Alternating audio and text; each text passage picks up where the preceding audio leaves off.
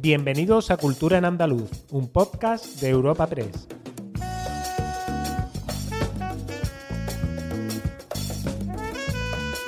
Os damos la bienvenida a una nueva entrega de Cultura en Andaluz, en este caso nuestro último podcast del año y por eso esta semana os ofrecemos un repaso por los grandes acontecimientos culturales de 2023. Además os daremos una pequeña pincelada de los principales eventos que nos esperan para el próximo año. Soy Esther Falero y aquí a mi lado tengo a mi compañera Ana Tatay. Hola Esther, ¿qué pasa? Le vamos poniendo ya el broche, ¿no? Al año le vamos poniendo el broche al año, que el tiempo vuela, no corre, vuela. Así que ya se nos va 2023. Ya se nos va, sí, y vamos a comenzar este repaso, ¿no? Cuéntanos cómo, comenzamos 2023, no memoria. Comenzamos, comenzamos este año que ahora termina con eh, como epicentro del cine español. Y es que el 11 de febrero Sevilla acogía la 37 edición de los premios Goya, una edición en la que el film Asbestas se alzó como triunfadora de una gala en la que no faltaron los homenajes al gran Carlos Saura, justo Carlos Saura, recuerda Ana, fallecía un día antes de esta, de esta gala en la que iba a recibir el Goya de Honor. Y los homenajes se sucedieron durante la misma, entre ellos el que le hizo Juliette Binot, que fue eh, al que se le otorgó el Goya Internacional. Hola, Sevilla. Qué alegría estar aquí con vosotros.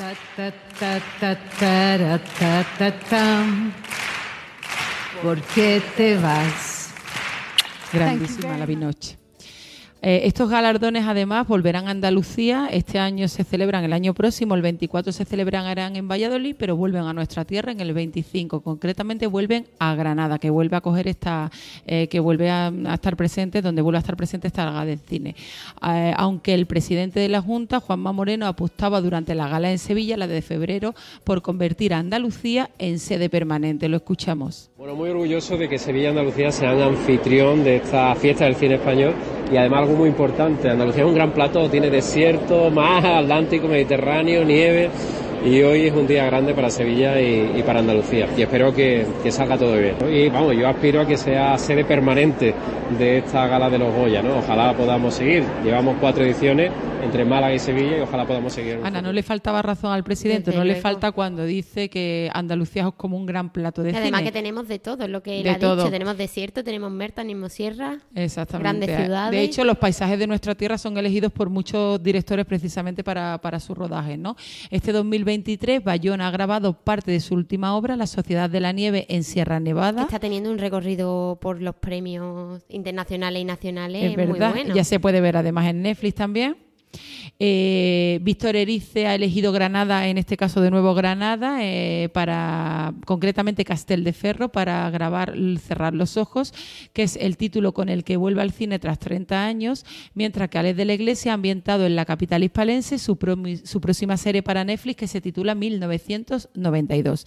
Y si hay un plato de cine en nuestra comunidad, ese es Almería, una capital que ha acogido a finales de este diciembre un rodaje para Disney Plus, entre muchos otros. Pero bueno, es que acaba justamente de pasar. Eh, así habla, habla sobre la importancia de Almería en el cine el presidente de la Diputación Provincial, Javier Aureliano García. Es un plató a cielo abierto, donde se han rodado más de 550 películas, donde se han rodado muchísimos spots, donde se están rodando muchas series, muchos anuncios publicitarios y donde son unos paisajes de ensueño que se están exportando a nivel internacional. Donde es una tierra donde se fijó Sergio Leone y donde nació Clint Eastwood es una tierra donde cineastas que han ganado Oscar y Goyas pues se han fijado en nuestra tierra como ese pedacito de, de plató a cielo abierto que tiene una luz y que tiene un azul espectacular. Es verdad que Almería es un plató al aire libre, tal como acaba de decir Javier Aureliano. Y bueno, este 2023 también eh, ha tenido mucha importancia a nivel cultural Cádiz, que ha sido cuna de grandes eventos, sobre todo en los primeros meses de, este año que ahora se va, ¿no? Estos eventos pues, han estado salpicados de flamenco, de teatro y de mucha lengua, con la celebración de los premios más, que fueron en el Gran Teatro Falla de Cádiz en abril, y del Congreso Internacional de la Lengua Española, que también se celebraron en la capital gaditana en marzo. Eh, recordamos que el Congreso este de el Congreso Internacional de la Lengua tomó testigo de la ciudad peruana de Arequipa, que iba a cogerlo en un primer momento y tuvo que posponerlo por el clima político un poco hostil en este país. Este evento nos dejó una de las imágenes más singulares del año que todos recordaremos, con el rey Felipe VI participando en una cajonada durante la jornada inaugural, al lado de la reina, o sea, una foto muy característica ¿no? de, del 2023. El director del Instituto Cervantes, Luis García Montero, señalaba que había motivo para hacer un balance alegre de este Congreso de la Lengua. La verdad es que es un momento de satisfacción eh, poder reconocer en este acto de cierre que nuestras expectativas pues han sido eh, cumplidas y que a pesar de las dificultades creo que tenemos motivos para hacer un balance alegre.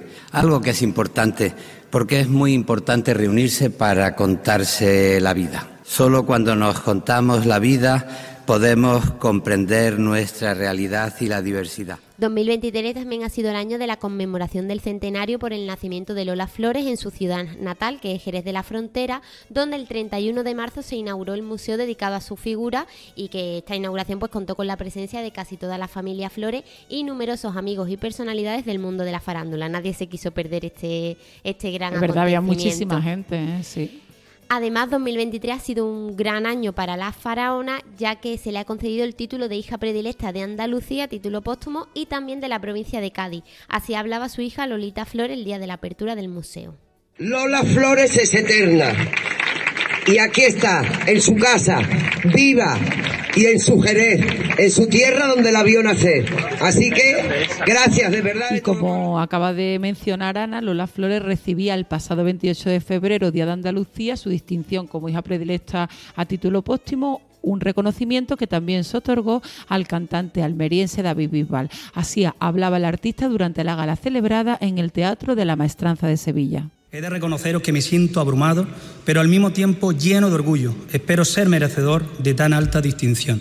Pero una cosa sí puedo asegurar, lo recibo con la máxima responsabilidad de estar a la altura de tan importante galardón y como símbolo de lealtad siempre a nuestra tierra. 2023 ha sido también el año de Pablo Picasso cuando se cumplen 50 años de su muerte. Bajo este paraguas pues se han celebrado exposiciones, talleres, eventos y muchas actividades culturales para rendir homenaje a la figura de este artista malagueño en muchos rincones del planeta gracias a un acuerdo entre los gobiernos de España y de Francia, que es el país donde, donde este artista falleció.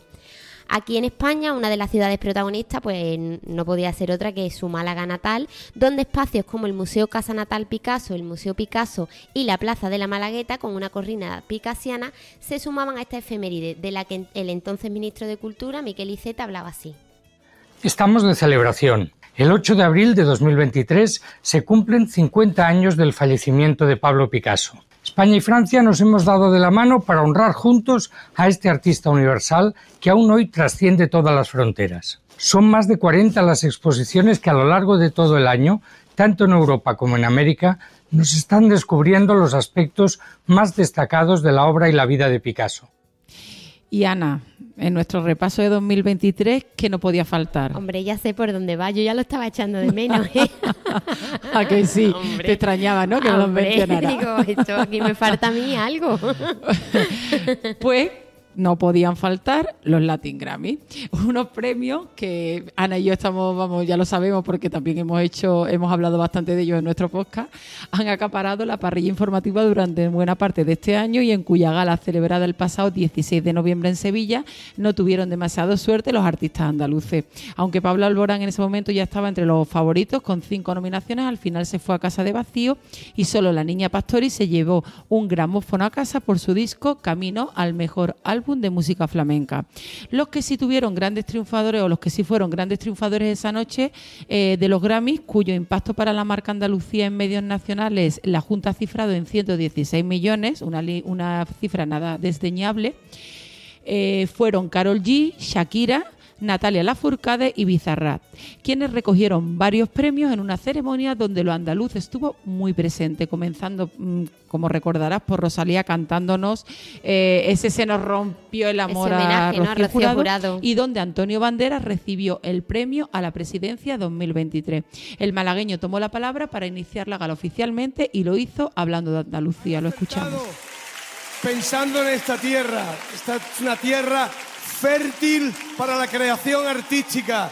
Es la tierra de Federico García Lorca, de Machado, es la tierra de Velázquez, de Pablo Picasso, es la tierra de Falla, de Turina, es la tierra también de nuestro querido Paco de Lucía y de tantos otros. Andalucía es un pentagrama en el que se puede escribir la canción de tu vida. Qué gran embajador Antonio Bandera, ¿verdad? De nuestra tierra. Totalmente. El segundo malagueño más universal. Picasso es el primero, pues Antonio Bandera es el segundo. Ahora en un ratito volveremos a hablar de, de Antonio Bandera. De Antonio Bandera es perfecto pues la acogida de los Grammy, como, como hemos comprobado, pues puso a Andalucía en el epicentro de la música a nivel mundial. Pero la presencia de los grandes artistas en los escenarios andaluces no se resume solo a estas fechas, ya que 2023, en 2023 son muchísimas las figuras internacionales que nos han visitado, ya sea en conciertos propios o en festivales pues de gran nivel, ¿no? como el Icónica o el Starlight. Eh, podemos destacar grandes nombres internacionales como Bob Dylan, que vino a Sevilla y a Granada, Bizarrap, Scorpion, Laura Pausini, Anastasia, Lionel Richie o incluso los Black Eyed Peas. Laura Pausini lleva venido este año a Sevilla. Laura Pausini ya, ya, es más andaluza que eh, exactamente. Ya se considera una latina, pero eh, yo creo que ya casi que es andaluza también. Eh, no solo em, han venido artistas eh, internacionales, ya que el talento nacional también ha tenido gran cabida en las tablas andaluzas durante 2023. Comenzábamos el año recibiendo a Andrés Calamaro y Fito Fitipaldi, a los que se han sumado una larga lista de talentos para todos los gustos y generaciones, como Miguel Río, Rafael, Loquillo, Lona Índigo, Bisbal, Alaska, Alejandro Sanz o nuestro queridísimo Manuel Carrasco, que volvía a llenar el estadio de la Cartuja en junio. Así sonaba. este, este audio genial. Este audio me encanta. Hombre, es pura esencia, hombre. Imagínate tú ahí en la cartuja. Sí, es la esencia de los conciertos de, Carrasco, esa emoción, ¿no? Pues después de este 2023 tan musical, los melómanos andaluces siguen estando de suerte, ya que no son pocos los grandes artistas que van a pisar nuestro escenario en 2024, que sepamos por ahora, que todavía quedará, quedarán muchas confirmaciones que ya traeremos aquí al podcast. Por ahora sabemos que nos va a visitar Luis Miguel, volverá también Rafael, Robe, que era el vocalista de Extremoduro, Amaral, la mítica banda Take That y el padre de la música techno, Carl Cox, que vendrá aquí a Icónica, Sevilla, entre muchos otros artistas que, que ya iremos confirmando. Eh, otros que se van a sumar a, la lista de conciertos andaluces son los hermanos Muñoz, que también celebrarán en distintos puntos de Andalucía sus bodas de plata en los escenarios.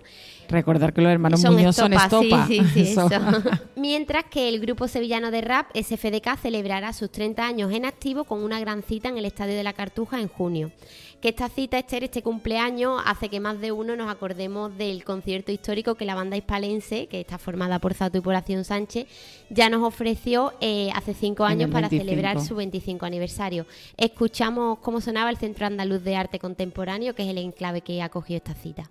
Os voy a contar yo de qué va la historieta y os voy a enumerar algunas de las cosas por lo que mi hermano y yo seguimos aquí en el escenario.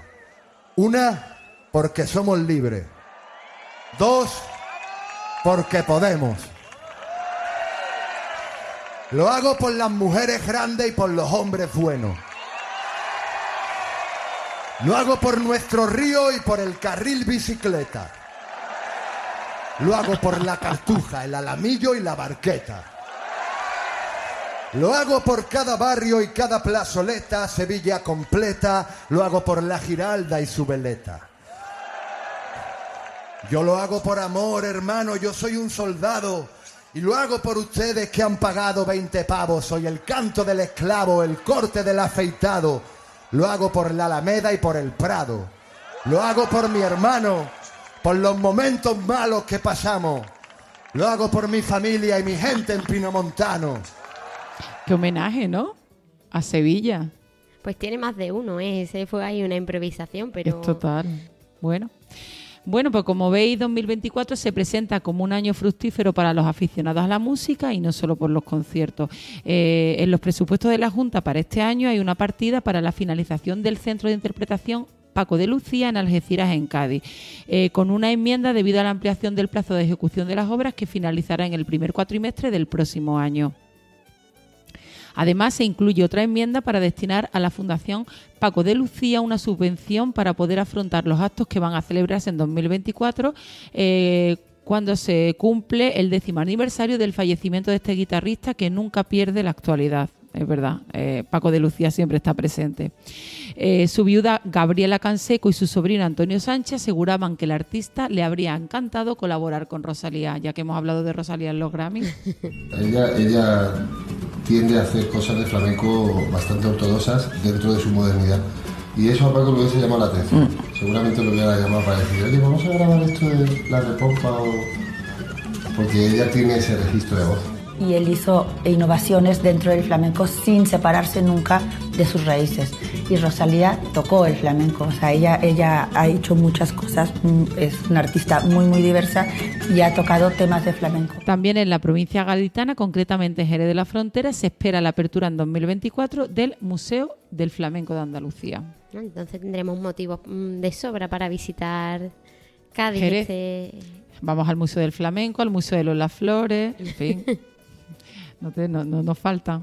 Pues otro centro importante, Esther, que prevé abrir sus puertas en 2024 está en Málaga, que es el Sorling Andalucía, que es el espacio de artes escénicas y entretenimiento cultural que nace de la alianza de Antonio Bandera, Domingo Merlín y el patrocinio de la Junta.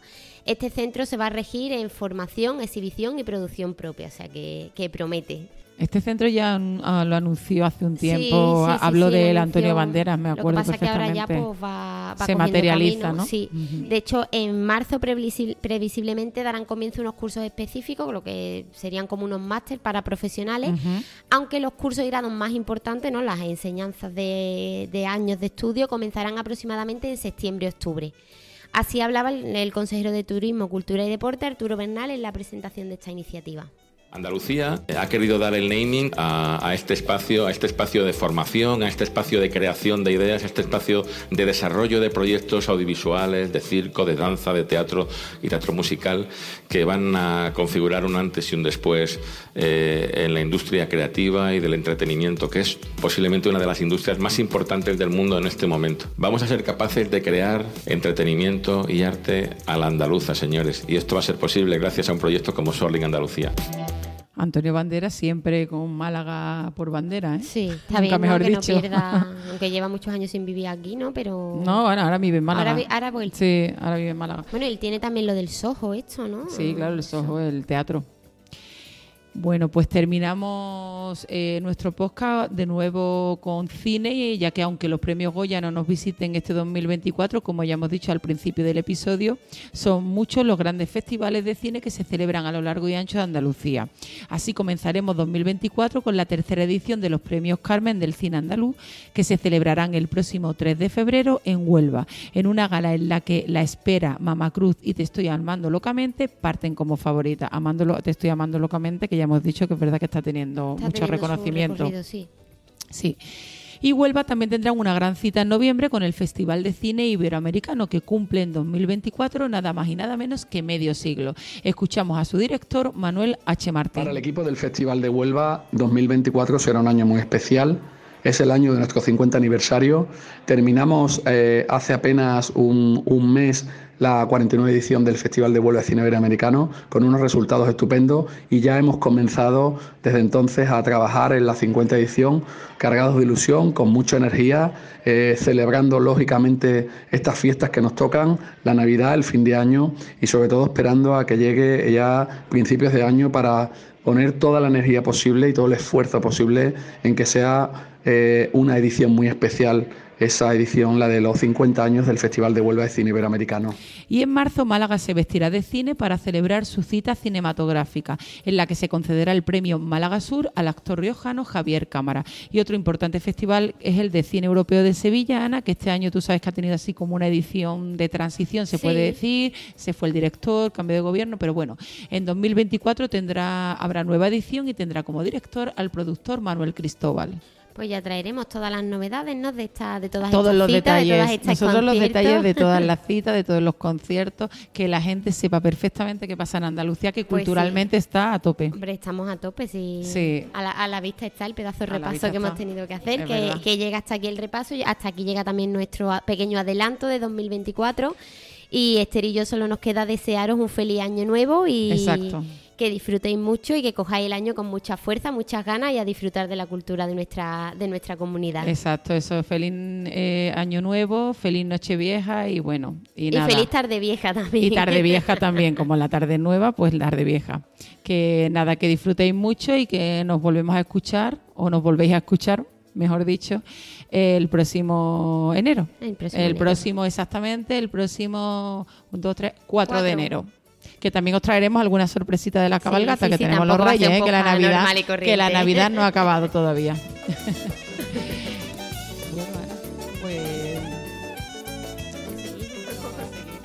Despedimos esta entrega de Cultura en Andaluz invitando a todos nuestros oyentes a descubrir el resto de episodios de este podcast, así como todo el catálogo de programas de nuestra red a través de europapress.es barra podcast. Recuerda que además todos ellos están disponibles en las principales plataformas de podcasting.